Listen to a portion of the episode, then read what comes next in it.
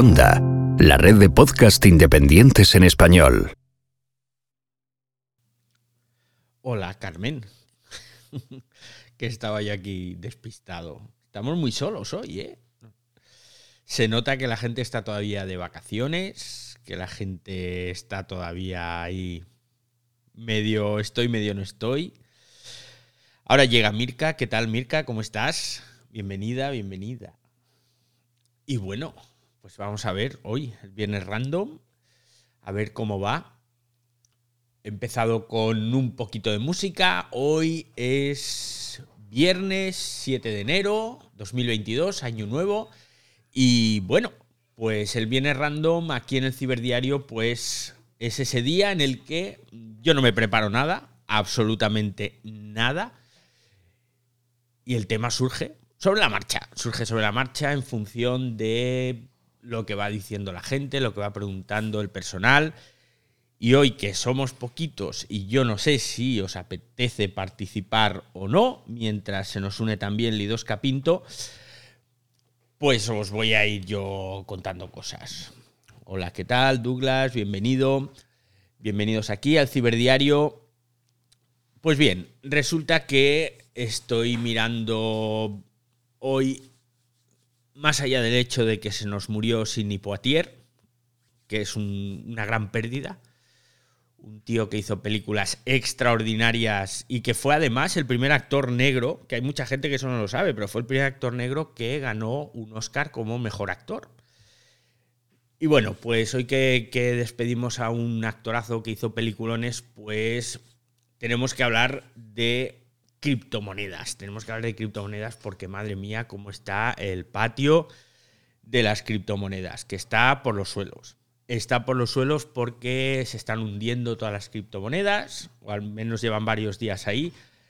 Dicen los expertos que entienden de todo esto que, bueno, que es una época de recoger beneficios, etcétera, etcétera, pero yo os debo decir que a lo largo de este año hemos oído a mucha gente, pero a mucha, muchos expertos que decían que, bueno, que el Bitcoin iba a terminar el año como mínimo en 60 mil dólares, algunos se tiraban a la piscina y decían que llegaría a los 100 mil dólares. Bueno, el Bitcoin cotiza ahora mismo a 36.631 euros. Que digo yo que está un poquito lejos, ¿no? de eso que, de eso que decían. Batió récords este año, superando los 60 mil dólares.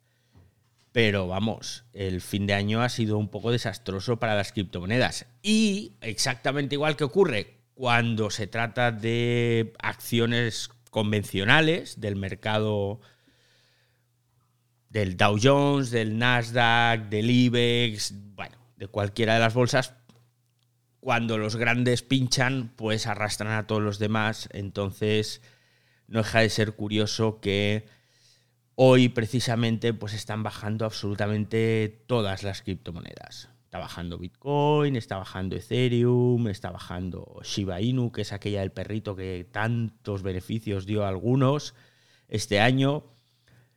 Bajan todas baja Tron, baja XRP, estoy ahora mirando esto mientras os lo voy contando, eh, es que no encuentro ninguna en positivo, están todas en negativo, Decentraland, Maná, Matic, Sushi, IDEX, hay una que se llama la peseta, por cierto, que no sé ahora eh, cómo está. Bueno, se nos va uniendo más gente, aquí al ciberdiario va llegando algunos de los sospechosos habituales, otros que no lo son tanto. Y os recuerdo que hoy aquí en el Ciberdiario, los viernes random supone que hablemos de cualquier cosa que os apetezca. Ayer repasamos, repasamos los regalos de Reyes. Además fue un espacio bastante entretenido porque al final acabamos hablando de todo menos de los regalos de Reyes os hice un avance de lo que vamos a tener este 2022 aquí en el Ciberdiario. No solo vamos a hablar de tecnología, de redes sociales, de vuestra vida digital, en pocas palabras, sino que vamos a hablar de muchas más cosas. Voy a traer invitados, siempre relacionados con la tecnología, con las redes sociales, para hacer pues un espacio al menos al mes que sea tipo entrevista y que nos ilustre y nos cuenten cosas pues de diferentes cosas.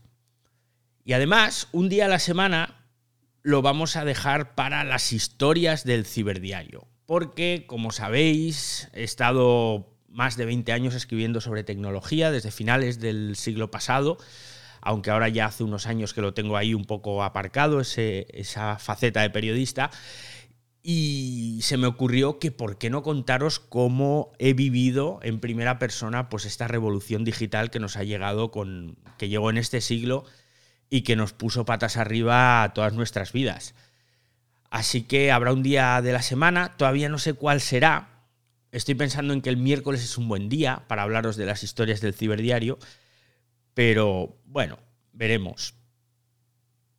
En esos días, pues os contaré cómo viví el nacimiento de Facebook, cómo viví el nacimiento de prácticamente todas las redes sociales, cómo fue la historia del primer iPhone y lo que me pasó personalmente con el primer iPhone, que fue algo de traca pues el final de los iPods, que tanta alegría nos dieron con música y demás.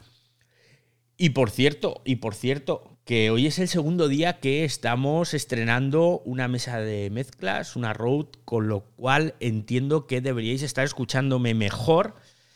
Ayer el podcast quedó bastante decente la calidad de sonido, pero todavía no me manejo bien del todo. Así que todavía hay mucho que, que estirar. Bueno, veo que llega Leu. ¿Qué tal, Leu? ¿Cómo estás? Dead también. Y si queréis contar cualquier cosa, solo tenéis que levantar la mano, os abro el micro y hablamos, que hoy, pues eso, estamos aquí en Viernes Random. Leu, por cierto, que participó muy activamente en el audio maratón solidario que hicimos a finales de este mes de diciembre el día 22 concretamente, que fue el día de la Lotería Nacional, pues intentamos llevar también algún premio en forma de donaciones a cinco ONGs y la verdad es que nos quedó una cosa muy chula. Fue idea de Eduardo Tornos, de David Espadas, de Marcia Paola, de Bañón y de quién me estoy olvidando, me estoy. Ah, de Molo Cebrián, de Molo Cebrián, del amigo Molo. Y, yo que me uní también, hicimos un audiomaratón muy chulo que podéis escuchar además si os interesa en la web audiomaratonsolidario.es ahí pues podéis pinchar en los diferentes espacios porque durante 15 horas ininterrumpidas de 9 de la mañana a 12 de la noche estuvimos hablando de un montón de cosas relacionadas con la tecnología, con la sanidad, con la empresa, con el emprendimiento, con el marketing digital, hubo absolutamente de todo. Y como la mayoría de esas salas quedaron grabadas, pues las podéis escuchar, si os apetece, porque hubo gente, bueno, extraordinaria, gente súper potente. Os veo tímidos, ¿eh? Os veo muy tímidos hoy, que llevo yo aquí ya un cuarto de hora, ¿no os animáis? Este viernes random, que podéis hablar de lo que os apetezca, de cine, de series. Por cierto, venga, os voy a hablar de series. Estoy viendo una serie que está basada en un videojuego. Ya sabéis que a mí los videojuegos me, chiflan, me gustan mucho. Y que se llama The Witcher. Y El Brujo ha empezado la segunda temporada. Una segunda temporada todavía mejor que la primera. Y tengo aquí a una valiente, a mi amiga Sandra Llabres, que ya me está pidiendo el micro, Sandra, pero qué alegría tenerte de vuelta. Has estado un tiempo perdida. ¿Dónde has estado, Sandra? Hola a todos, hola David, qué, alegría escucharte de verdad. Eh, ¿Dónde he estado? Buena pregunta. Pues organizando, como sabes, en noviembre, en octubre y noviembre estuve organizando dos grandes ferias y estuve totalmente eclipsada del mundo.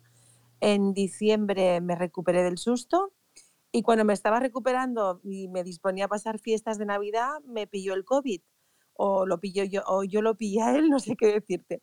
Pero bueno, que, he estado fuera de juego. Pero echaba mucho de menos Twitter y echaba mucho de menos Twitter Space. Y además ahora he tenido como un susto porque no podía conectarme. Y claro, fíjate, llevo tantos meses sin actualizar la aplicación que ha sido actualizarla y enseguida he podido unirme. Oye, muy contenta de escucharte. ¿eh? Y yo también, contentísimo de escucharte, de verte por aquí de vuelta. Ya veo que has tenido algún problema para incorporarte. Bueno, nos lo acabas de contar además. Así que, así que estupendísimo. Oye, dime, ¿qué te trajeron los Reyes? Que ayer hablábamos de los regalos de Reyes y no estuviste, pues cuéntanoslo ahora. Pues la verdad, si os soy sincera, llevo solo dos días uh, negativa, con lo cual me he pasado desde el 20 de diciembre hasta hace dos o tres días encerrada en casa, absolutamente a cal y canto, con toda mi familia, además lo hemos, lo hemos pillado todos, mis hijos, mi marido y yo. Y ha sido unas fiestas, bueno, de todo menos fiestas y con lo cual no, pues los reyes no nos han visitado como debieran, tú ya me entiendes. El caso es que hoy me he hecho unos reyes yo sola, porque estabas hablando de cripto y hace un ratito pues me he venido arriba y he ampliado mi cartera de criptomoneda y he comprado, no sé si he hecho un desastre o no, pero he comprado un poquito más de, de Ethereum y un poquito de Cardano.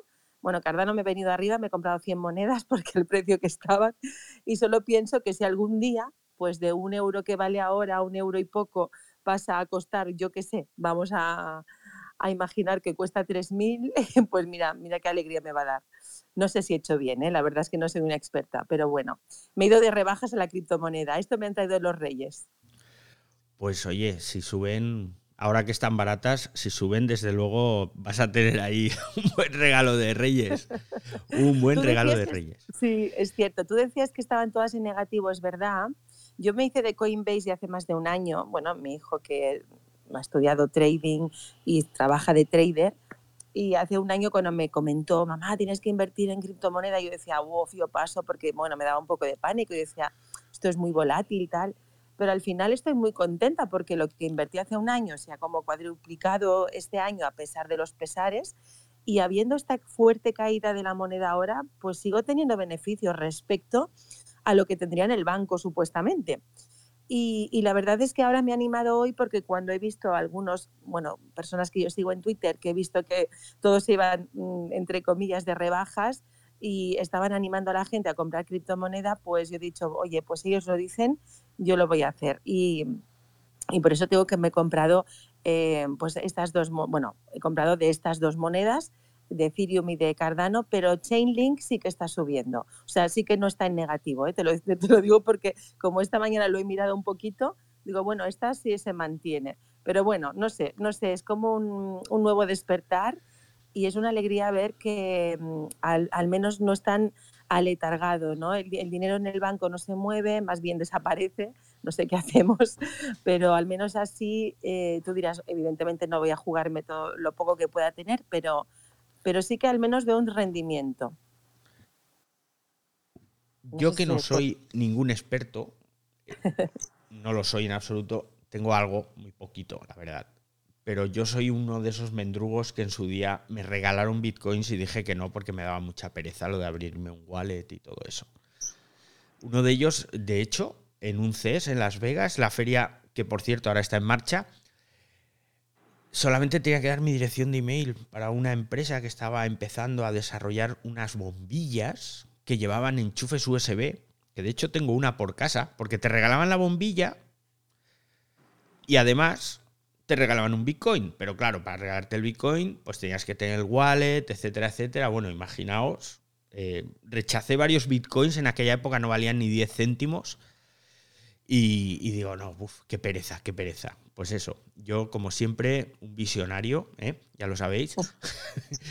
Entonces, sí, ahora es buen momento. Lo, lo, que sí os puedo decir, y esto va muy en consonancia como con los que invierten también en bolsa, y es un consejo que me dieron a mí en su día, hace un montón de años, que yo quería invertir algo en bolsa.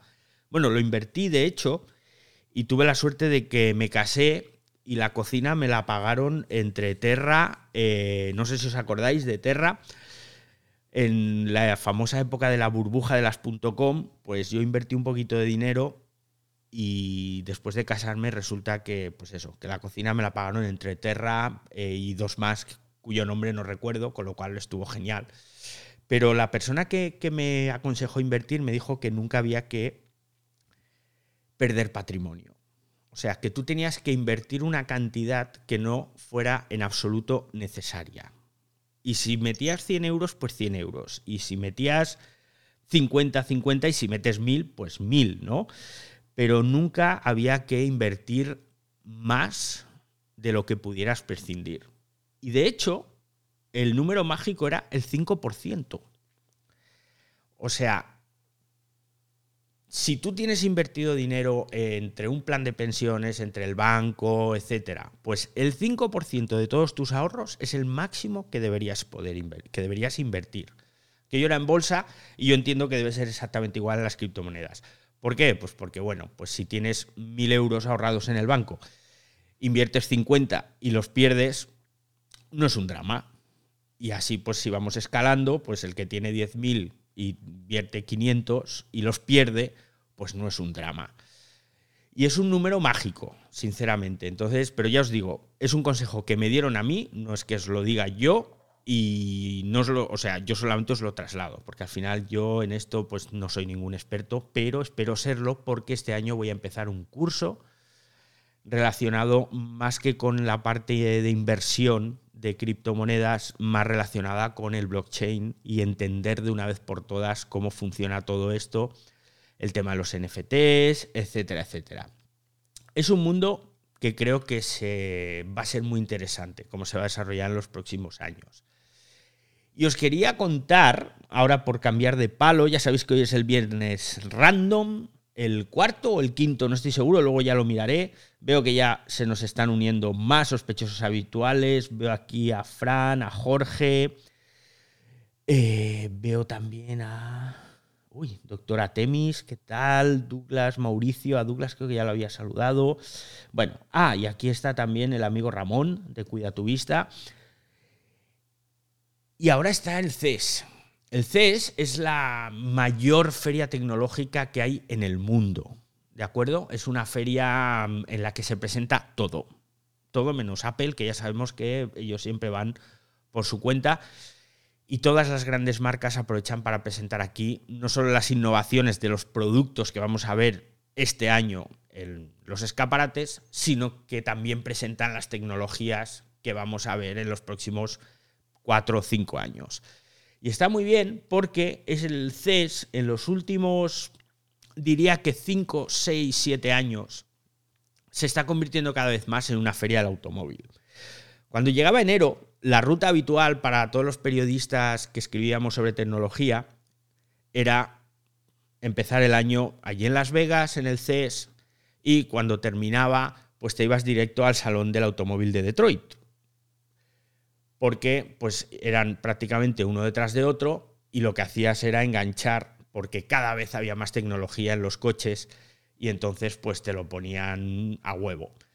¿Qué ocurría? Que en los últimos años cada vez hay más coches presentándose en el CES y menos en el Salón de Detroit, con lo cual la industria automovilística se está mudando hacia el CES, aunque los salones siguen teniendo su importancia, los de automoción quiero decir, pero el CES está recibiendo grandísimas innovaciones. Y este año ha pasado dos cosas que me han llamado un montón la atención.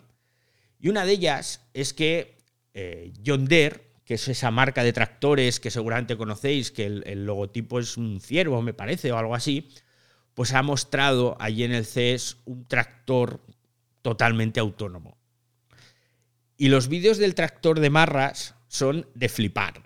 Porque al final, bueno, pues tú ves los coches autónomos y ya pues los prototipos de coches autónomos que ya circulan y mola verlos, pero es que cuando ves un tractor con un mogollón de ruedas, con todos los aperos enganchados, labrando y viendo cómo los, las piezas múltiples se levantan, bajan y cómo el tractor gira, es una pasada.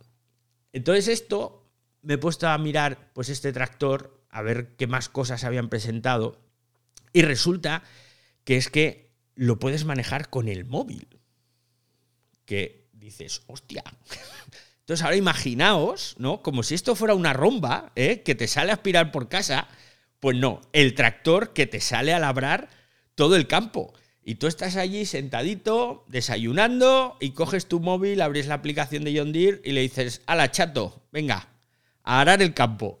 Y entonces el tractor, pues el que se pone en marcha y venga, y a arar. Es la verdad, es una cosa chulísima, porque en realidad no necesita ninguna intervención humana. No han dado más detalles, pero yo entiendo que esto tiene que funcionar por narices con un sistema GPS mm, potente, con un sistema que sea muy preciso. Pero como los campos que se suelen labrar, sobre todo allí en Estados Unidos, son latifundios gigantescos, me parece que esto va a ser el futuro de la agricultura, pero vamos, rapidito, faltará saber, claro, lo que cuestan estos bichos y lo que se rompen. Porque yo que conozco gente que se dedica a la, cosecha, en este caso, más que a la labranza, y que tienen cosechadoras, sobre todo en la parte de Palencia, Valladolid, y que hacen cosecha, cosechan la pipa, pues debo deciros que todo lo que son los aperos, es decir, la parte de la maquinaria que se encarga de cosechar, se estropea con cierta facilidad. Entonces habrá que ver estos tractores autónomos pues si se te rompe una máquina que llevas enganchada, debe llevar algún sistema que indique al tractor que se ha estropeado y que tiene que parar, ¿no? Pero vamos, una cosa muy chula. Y esto, pues, es una cosa que os quería yo hoy contar. Hoy aquí en el Ciberdiario, viernes random, tenéis los micros abiertos porque hoy el programa lo hacéis vosotros. Me decís de qué queréis hablar y yo os abro los micros pero estáis tímidos. Solo Sandra, que es una valiente, me ha pedido hablar. Hemos charlado unos minutos de criptomonedas y os tengo que contar una cosa que me ha pasado con el tema de las vacunas. Sabéis que hay gente que está en contra de las vacunas, los antivacunas, no sé qué. Y claro, cuando te dicen, no, pero si a ti qué más te da que yo me vacune, si tú estás vacunado y tú no lo vas a coger, ¿qué más te da que yo me vacune o no me vacune? Entonces me explicaron, me explicaron, y veo aquí sanitarios en la sala, si alguno me quiere corregir, que lo haga. ¿eh? Me explicaron que la carga vírica es la parte importante. Es decir, que tú con las vacunas te vas a contagiar, lógicamente, pero esas vacunas, una vez que te las han puesto, han enseñado a tu cuerpo a defenderse contra ese virus entonces, cuando recibes una carga vírica X, pues esos virus atacan esa carga vírica, la reducen o la eliminan. Si tú no tienes esa defensa, pues entonces tienes una carga vírica completita, ¿vale? Yo creo que esto más o menos todo el mundo lo entiende. Insisto, si alguien me quiere corregir, ahora os abro los micros y me corregís.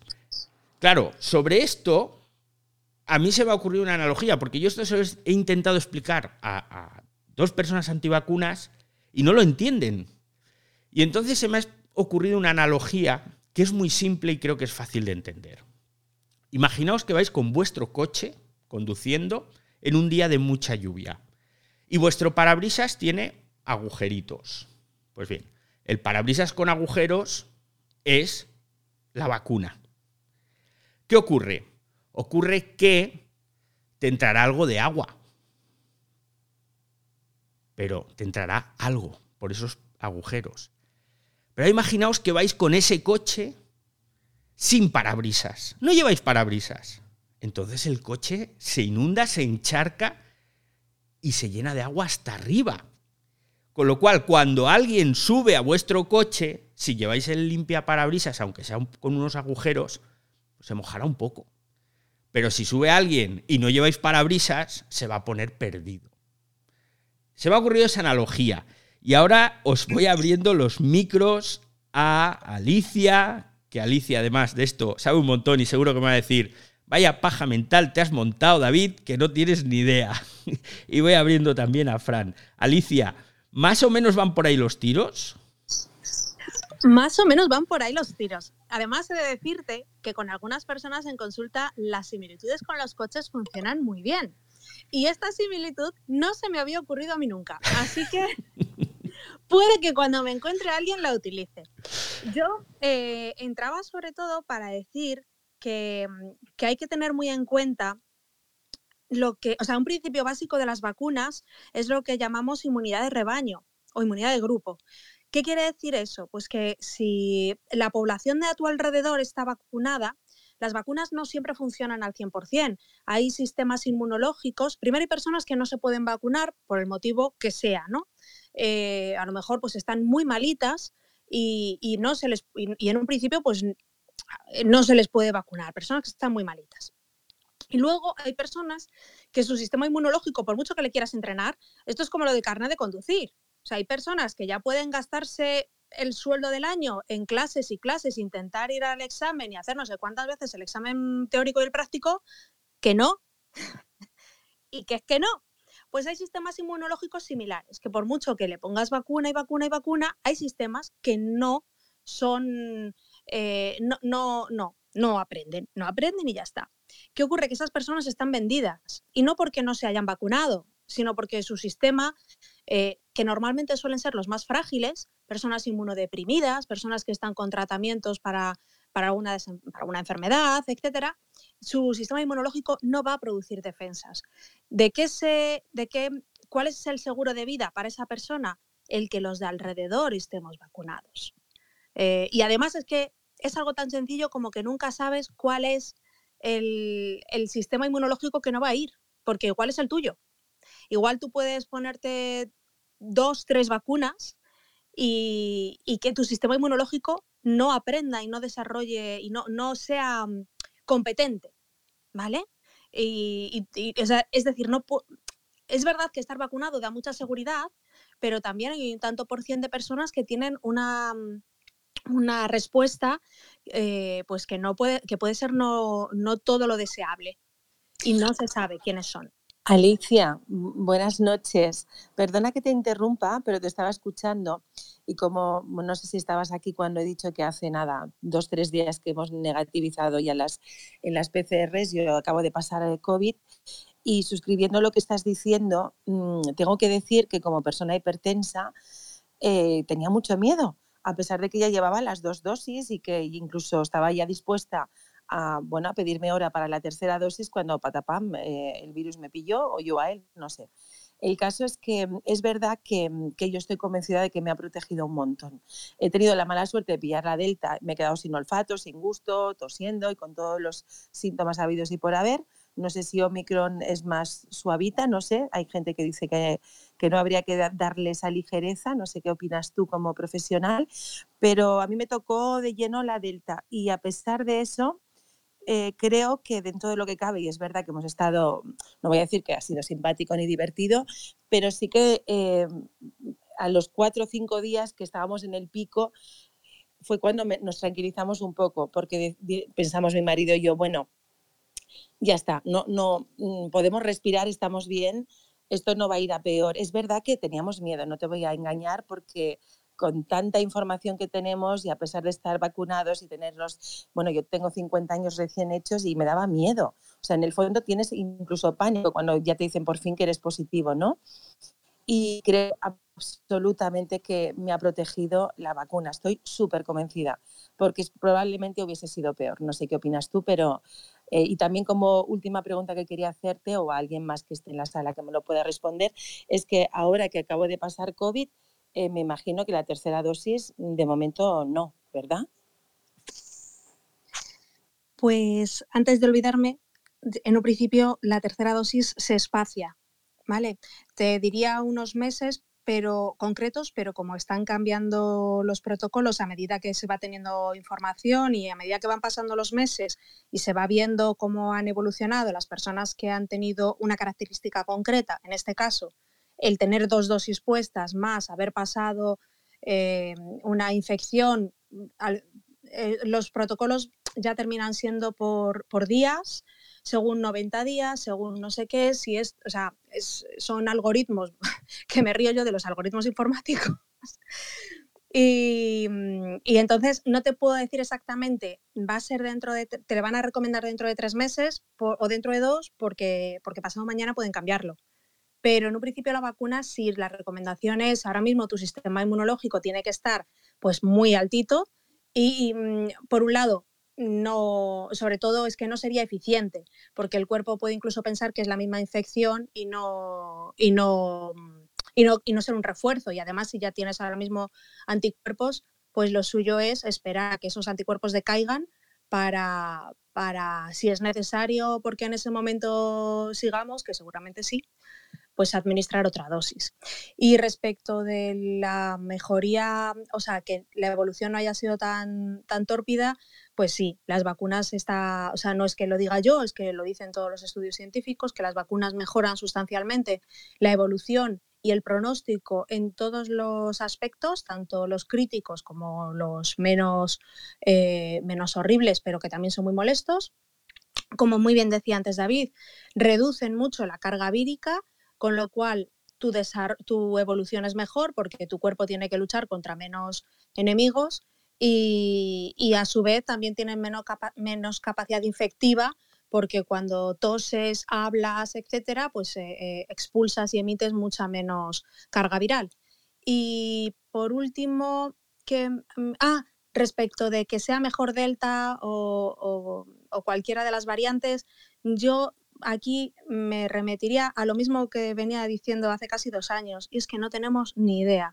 Eh, lamentablemente no tenemos, o sea, Conocemos lo más básico de este virus, pero igual que de otros virus, como puede ser el VIH o mm, sarampión, rubeola, parotiditis, herpes, sin ir más lejos, el herpes, hasta hace bien poco no sabíamos que producía cáncer en tejidos, en mucosas, sobre todo en cáncer de cuello de útero, cáncer de, faringe. Eh, esto lo hemos descubierto hace muy pocos años, cuando el virus del herpes eh, es conocido de, los, de los primeros. Así que, ¿qué va a pasar con COVID? Pues quiero pensar que pase lo que pase, mm, cogeremos el toro por los cuernos e intentaremos buscar curas y soluciones. Ahora bien, eh, asegurar que, mm, que una cepa sea mejor que otra o que como esta es aparentemente menos sintomática, va yo no, yo no, con este virus particularmente no, no, tiraría los dados, porque no sé lo que va a salir. De hecho, eh, las personas que tienen COVID persistente o long COVID o eh, síndrome post-COVID, la inmensa mayoría fueron mujeres de 40, en torno a 40 y pocos años, la media, pero por supuesto la dispersión es más grande en cuanto a edad y la mayoría tuvieron un COVID eh, leve, incluso algunos asintomáticos, y luego no, no han podido ni rehacer sus vidas. O sea que yo no se trata de miedo, se trata de precaución. Y, y, yo hasta que no sepamos más, yo no me lo tomaría a la ligera, pero eso debo ser yo. Sí. Bueno, no, no, no. Has dicho lo de no tirar los dados, no invertiría yo. Como en las criptomonedas invertimos, en esta no me lo jugaría yo. Leu, Leu pidió la palabra. ¿Qué tal, Leo? ¿Estás por ahí? Sí, ¿qué tal? ¿Cómo va? Muy bien, amigo. Fantástico. Este, no, me quedé escuchando todo lo que están hablando del tema de las vacunas. Bueno, imposible no hablar del tema COVID en estos últimos dos años, ¿no? Y mm, eh, me quedé mucho eh, pensando en eso porque no, por acá los casos subieron de una manera exponencial. Es como que la gente dijo, estamos en verano, yo estoy en Argentina, para, los que no, me conocen. Y fue, bueno, estamos en verano, hay un 80% de gente vacunada, salgamos y hay, ayer hubo más de 100.000 casos, es un montón. Eh, y la verdad es que la, no sé si está pasando por allá con, eh, en España, en otros lados, pero acá es como que la gente dijo, bueno, ya está la vacuna, nos olvidamos, ya, ya está, basta. Más allá de la gente que, vos hablabas, David, que, que, es antivacunas, que yo honestamente ya no puedo entenderlo, pero bueno, eh, me, pareció muy loco eso. Pues aquí estamos igual, Leo. Eh, no estamos en verano, ¿eh? estamos con un frío de mil demonios, pero ayer, ayer fue el 5, no, el día 5 antes de ayer en España 372.000 casos confirmados. O sea, tela marinera. O sea, estamos, bueno, no voy a decir peor, afortunadamente los casos más graves se están controlados, entre comillas, entre comillas, ojo. Las muertes también son muchas menos que el año pasado, que el año pasado nos cogía a todos esto en pelotas. Ni hablar. Pero los casos se han disparado un montón. Eh, Fran, ¿qué tal? ¿Cómo estás, amigo? Hola David, hola a todos, feliz año y, felices reyes que hayan tenido. Y aquí estamos, alegrarme por Sandra que ya haya pasado el bicho. Ahí que cada vez tiene una gente más cercana que, lo está pasando o, lo va a pasar porque este bicho está ahí. Pero bueno, vamos a buscar no, no rendirnos ahí ante ello, que todavía nos queda. Ahí digo, está el, el gran doctor PCB siempre ahí por el social audio defendiendo eso, que el Omicron este es más contagioso, pero lo que sí es menos letal, por lo menos por lo, lo que parece en ese sentido, aunque como dice también Alicia, pues está todavía este bicho mucho por descubrir muchas cosas de él, de que al final cómo podamos convivir con él, ¿no? Que creo que eso, ¿no? Creo que no es ya tanto ganar en la batalla, sino cómo podamos convivir en un futuro, ¿no? ¿no? que hablamos ahí todos en los metaversos, esto que se están creando, porque creo que al final, dentro de, de unos años, vamos a acabar dentro de un videojuego viviendo, porque tendremos las variantes de este virus y otros virus que vengan. Así que, bueno, que no pueda toda la parte de la población, ¿no? Pero que, que la vida se va a hacer más, más digital todavía, ¿no? Así que, que, bueno, que ahí estamos, pero, pero ahí te digo, David, también, que estás ya con el mono de no esperar a la próxima semana ya, ¿no? Que venías ya con toda la fuerza, nos diste el susto este del fin de año de tus llaves ahí perdidas, en busca de las llaves perdidas de... Bueno, aquello fue una aventura, ¿eh? Fue una aventura extraordinaria. Lo de quedarte sin llaves cuando sales un momento en la cena de Nochevieja que salimos todos y, se quedan unas llaves puestas por dentro de la puerta, entonces, claro, mm, tienes llave pero no entra y no puedes abrir. Y ya te ves a las diez y media de la noche buscando un cerrajero. Llegó, comimos las uvas, las uvas más caras de la historia, ya os lo digo, las comí yo esta noche vieja. Tenemos también aquí a Lázaro. ¿Qué tal, Lázaro? ¿Cómo estás? ¿Qué tal? ¿Cómo estáis todos? Muy bien. Eh, eh, pues nada, está, estáis hablando de la Omicron y bueno, eh, yo creo que el virus está, está recayendo. Yo creo que cada vez que salga una variante nueva, va a ser menos potente, porque eh, se está de, bajo mi punto de vista, y no entiendo de, o sea, yo no soy médico, soy informático, ¿eh? pero bueno, tengo, tengo unos estudio, estudios y tal, y bueno, y yo creo que se, se está debilitando, porque hay muchos más infectados, pero mm, la gente como que no está acaparando las UCIs como en el año 2020 eh, del, virus Delta, eh, de, la, no, del virus Delta, no, de la, eh, de la original de Wuhan, de, que salió de China y de, lo que salió de, pues de, allí, de, de, Asia, me parece, ¿no? De, no sé, de, de India, creo que fue. Eh, la Delta, y de Sudáfrica la Omicron. Y cada vez se, está, infecta más a las personas, pero la, lo que es el, las personas que entran en UCIs ¿eh? mm, mueren, menos, no mueren tanta gente. Y hay gente que no entra ni en UCI. ¿eh? Pueden llegar a colapsar el sistema sanitario. De eso no tengo duda. Pero yo creo que el virus, tarde o temprano, llegará, llegará a ser una gripe como, como una gripe normal, como la que nos tendremos que vacunar, eh, como, en fin, como cuando a un chiquillo nace y se vacuna del sarampión y de otras vacunas. ¿eh? Es otra, Sí, sí. Los virus están ahí. Yo aquí... La pandemia está ahí. Y las pandemias seguirán. Y nosotros no estaremos aquí muchas veces para verlas. Y seguirán y seguirán. Pero la ciencia, yo creo en la ciencia. Yo, yo siempre digo una cosa, yo creo en las matemáticas y en la ciencia. Y en la astronomía. Genial, Lázaro. Pues muchas gracias.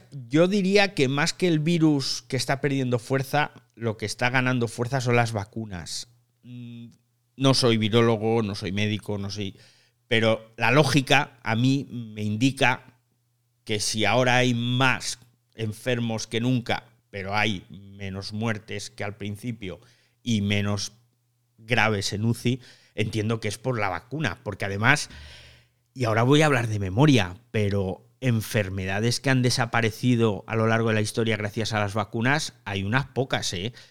Y me acuerdo de la difteria, y me acuerdo de la polio. La polio desapareció por las vacunas. Y luego estaba el sarampión, que creo que todavía algún caso aparece por ahí, pero el sarampión, los que tenemos una edad, vivimos el mató a muchísima gente. Vivimos el sarampión y entonces um, el sarampión ahora ya, y Alicia que me levanta la mano y que ella sabe mucho más, me confirmará o no. Pero vamos, yo diría que son las vacunas lo que están haciendo que baje esa mortalidad y esa gravedad del virus. ¿O no, Alicia? Las vacunas hacen muchísimo, pero no olvidemos que, se han muerto cientos de miles de personas por el camino. Es decir, que es normal que ahora se mueran menos porque las personas que eran más susceptibles ya fallecieron al principio. Quiero decir, o sea, muchas, muchas personas eh, que son susceptibles han sido vacunadas y como consecuencia tienen anticuerpos y ya tienen forma de defenderse. Pero, mm, pero o sea, la parte de, mm, eh, biológica ¿no? de, pues de, de, las personas más frágiles frente a este evento, pues ya no están para que se repita. No sé si me explico. Es decir, que esas personas, aunque suene muy absurdo, no se pueden morir dos veces. Es decir, es muy complicado comparar una variante con otra cuando, cuando no sabemos qué hubiera pasado. Es decir, es que todas esas personas ya no están. Claro. Bueno, me explico muy mal. No, no, pero lo, lo hemos entendido. Mira, y tenemos precisamente aquí a David García, que David García es cirujano vascular en el Hospital Universitario Mora Morales Meseguer, que creo que está en Murcia, si no me equivoco. David, ¿qué tal? ¿Cómo estás? Tocayo. Sí, hola. Hola, mm, buenas noches. Sí, mm, bueno, sí. Tengo algo de idea del COVID. Eh, yo creo que es importante las dos cosas. La vacuna, que está haciendo el efecto que está haciendo. Prueba de ello es que la cantidad de hospitalizados y de ocupación en UCI es menor en los países que mayor cantidad de mm, personas vacunadas tienen. Eh, ejemplo claro, lo que pasó con Holanda o lo que pasó con Alemania en relación con lo que ha pasado con Portugal y España. Entonces, es extremadamente importante la vacunación a pauta completa. Y la pauta completa es una primera, más una segunda, más una tercera dosis de refuerzo, porque está demostrado que la segunda dosis tiene un periodo de seis, siete meses de validez y luego la capacidad del sistema inmune de responder al COVID va disminuyendo. Eso en primer lugar. En segundo lugar, también el hecho de que los pacientes más susceptibles a la infección, aquellos que tenían más riesgo de, de tener complicaciones y de morirse, ya se han muerto, aunque suene mal, eh, hace que los pacientes que ahora se infectan sean pacientes que tienen una mejor condición general. La primera ola y la segunda ola, que fueron las olas más difíciles de superar porque aún no conocíamos cómo funcionaba el virus, el sistema sanitario estaba totalmente desbordado. Ahora en un hospital se pueden sacar camas de UCI incluso de donde antes no existían. Entonces, sí, la realidad ahora parece que es mucho mejor. Tenemos una cantidad de casos extremadamente alta y a pesar de todo el sistema sanitario hospitalario está respondiendo bien.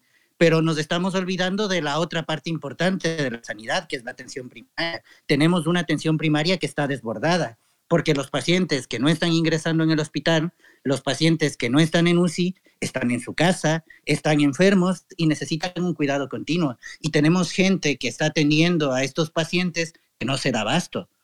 Entonces, el punto es que no estamos saturando los hospitales y estamos creyéndonos la idea de que no estamos saturando la sanidad, pero la sanidad en el hospital es importante en una parte del desarrollo sanitario y de la sanidad de un país, pero la parte de la atención primaria, la atención al público, la continuidad de la atención por parte del personal sanitario, de enfermería, de los médicos que trabajan en los centros de atención primaria es extremadamente importante. Por ejemplo, yo soy cirujano vascular, hacemos cirugías y necesitamos pautas de curas específicas. Muchas de esas ahora no se pueden seguir en atención primaria debido al desborde que tiene tanto el personal sanitario como de enfermería. Y eso repercute en los resultados que tenemos con nuestros pacientes. Es decir, el COVID ahora mismo está teniendo un impacto menor a nivel hospitalario, está permitiendo que la actividad hospitalaria sea aceptablemente buena, pero está saturando la atención primaria. Y eso es algo extremadamente importante porque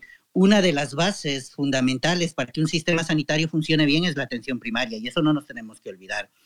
Y luego, eh, en cuanto a las pandemias, eh, hay muchos estudios que demuestran que vamos a tener que seguir aguantando diferentes pandemias. Es más, los, los investigadores en salud pública, la gente que se dedica a esto, que siempre ha tenido mucho interés en saber cuál era la siguiente pandemia, mm, lo viene anunciando desde que tuvimos la influenza aviar, la H5N1 por los 90, luego tuvimos el síndrome respiratorio agudo, eh, agudo severo, que es un tipo de coronavirus ya por los 2000, y hay virus que están desarrollándose en todo el mundo, el Nipah, el virus Gendra, tenemos el ébola, el virus de Maburgo, y todos estos virus que se van desarrollando están en relación con el incremento de las fronteras urbanas, que quizás en Europa no sea tan notorio, pero en países que se están industrializando, como China, en donde están construyendo ciudades enormes en zonas donde antes había selva, es importante entender que vamos, va a seguir habiendo contacto con bacterias, con virus y con parásitos con los que normalmente no se tenía contacto. Y además de eso, se están construyendo megaciudades, es decir, la gente puede tener acceso a un avión y hacer que un virus que normalmente estaba restringido a la flora y a la, fauna específica de una selva pueda migrar por avión a, no sé, puede salir de China a Hong Kong y de Hong Kong a Dubái y de Dubái puede llegar a Ámsterdam, España y Estados Unidos en cuestión de horas. Y eso es algo con lo que tenemos, es algo que hay que tener en cuenta y va a ser que en algún momento tengamos que enfrentarnos nuevamente a un nuevo virus, posiblemente.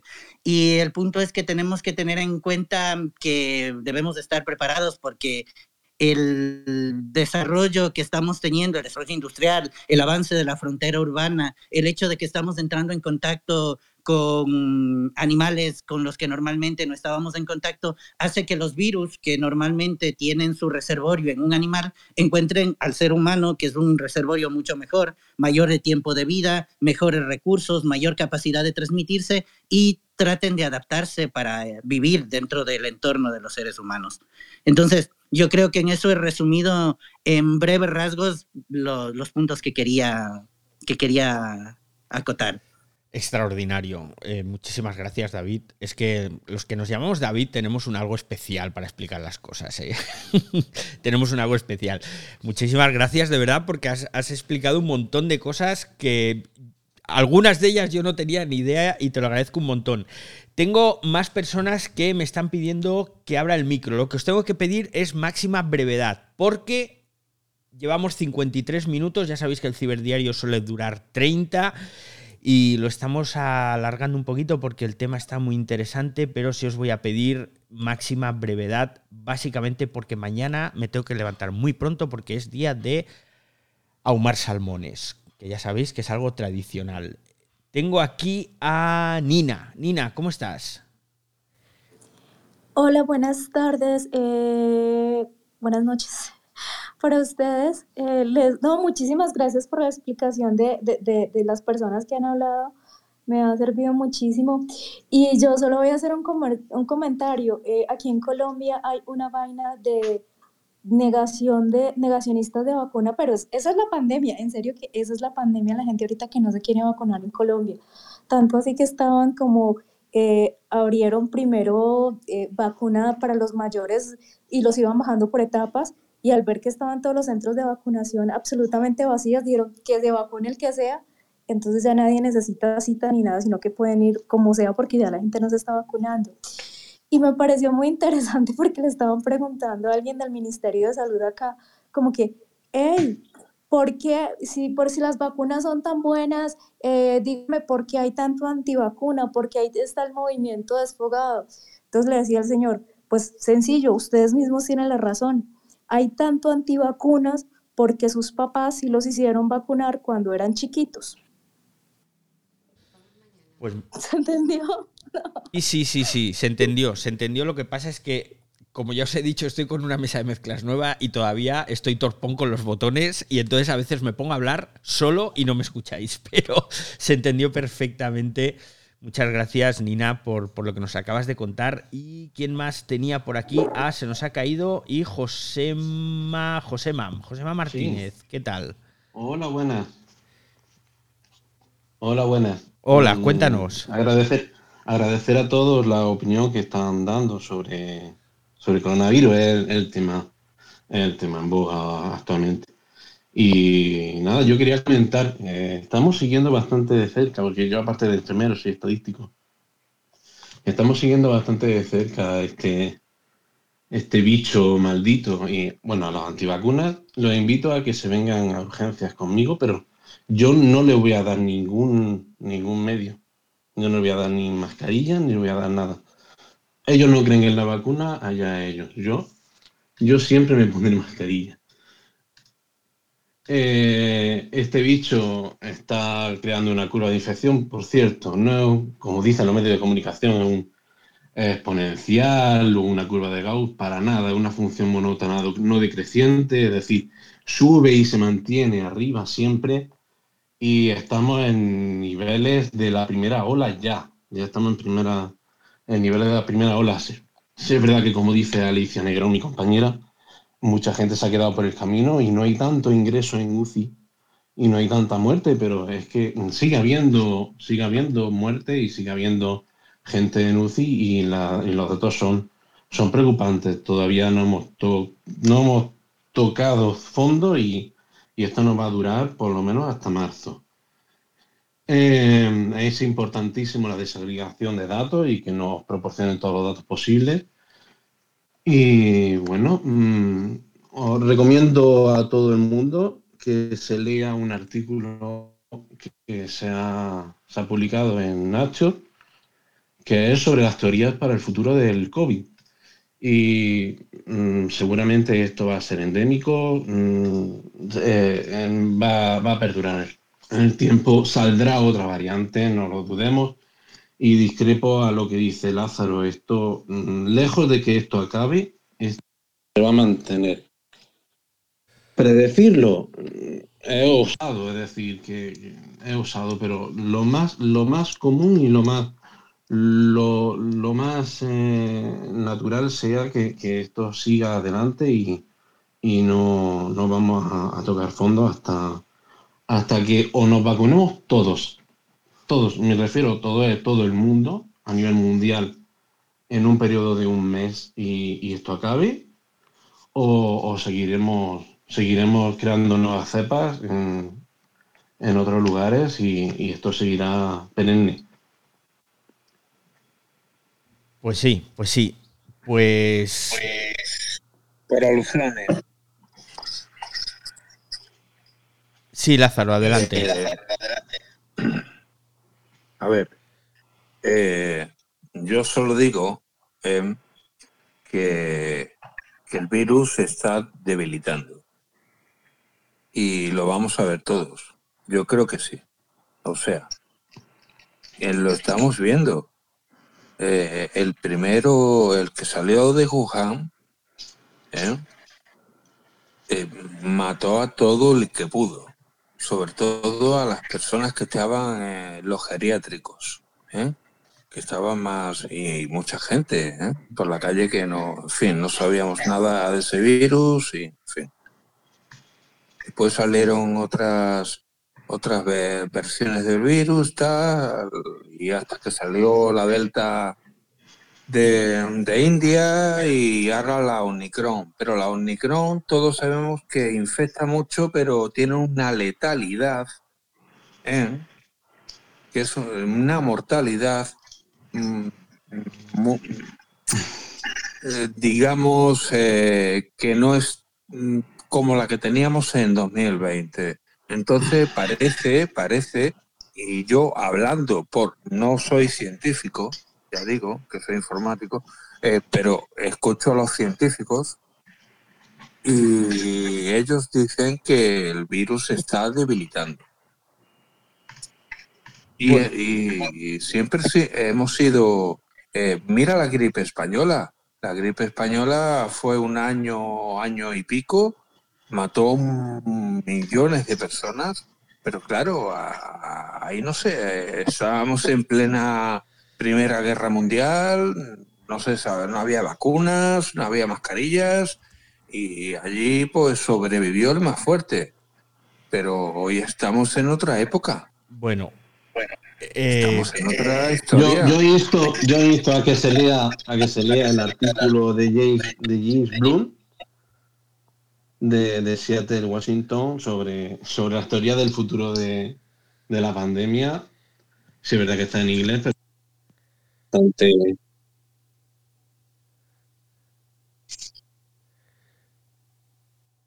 Eh, te, hemos, te hemos perdido.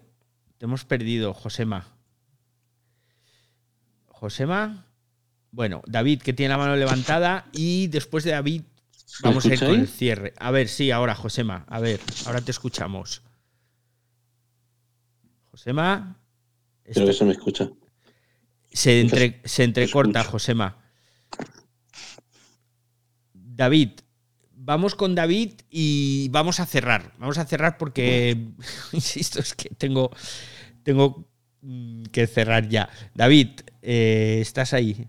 Sí, nada, mm, sí, la idea de que el virus se está debilitando en parte tiene que ver con el hecho de que el virus haya mutado y posiblemente sea menos agresivo, pero también tiene que ver con el hecho de que hay mucha gente vacunada y de que hay menos personas susceptibles a una infección severa. O sea, es una mezcla de varias cosas.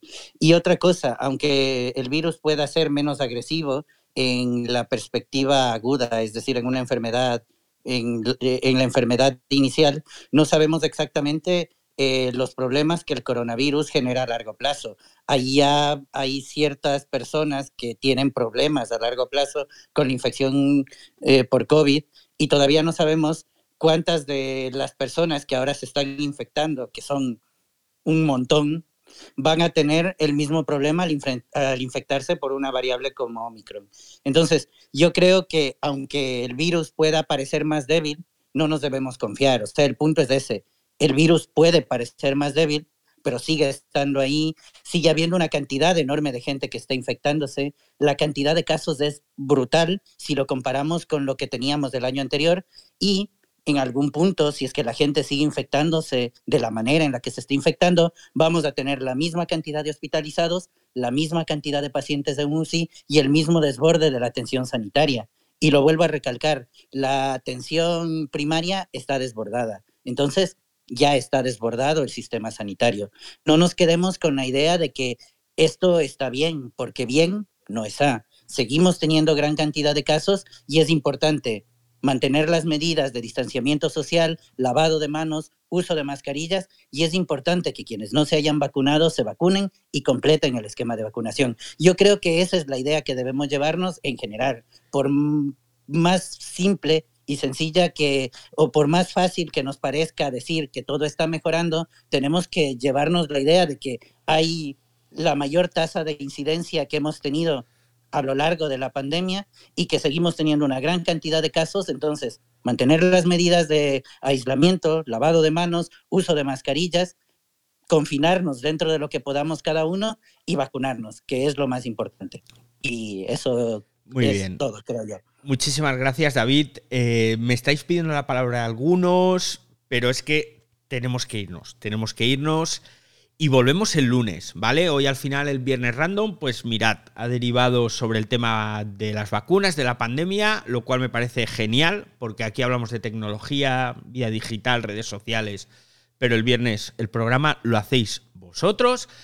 Así que muchísimas gracias a todos los que habéis venido. El lunes, día 10 de enero de 2022, nos vemos de nuevo a las 8, hora española, y no os lo perdáis, porque vamos a hacer un resumen de todo lo que hemos visto, tecnológicamente hablando, en 2021. El lunes os voy a hablar de lo mejorcito que nos ha pasado a lo largo de este año en el sector tecnológico digital Y el martes os voy a hablar de mis predicciones para este año. Así que muchas gracias a todos y hasta luego usuarios.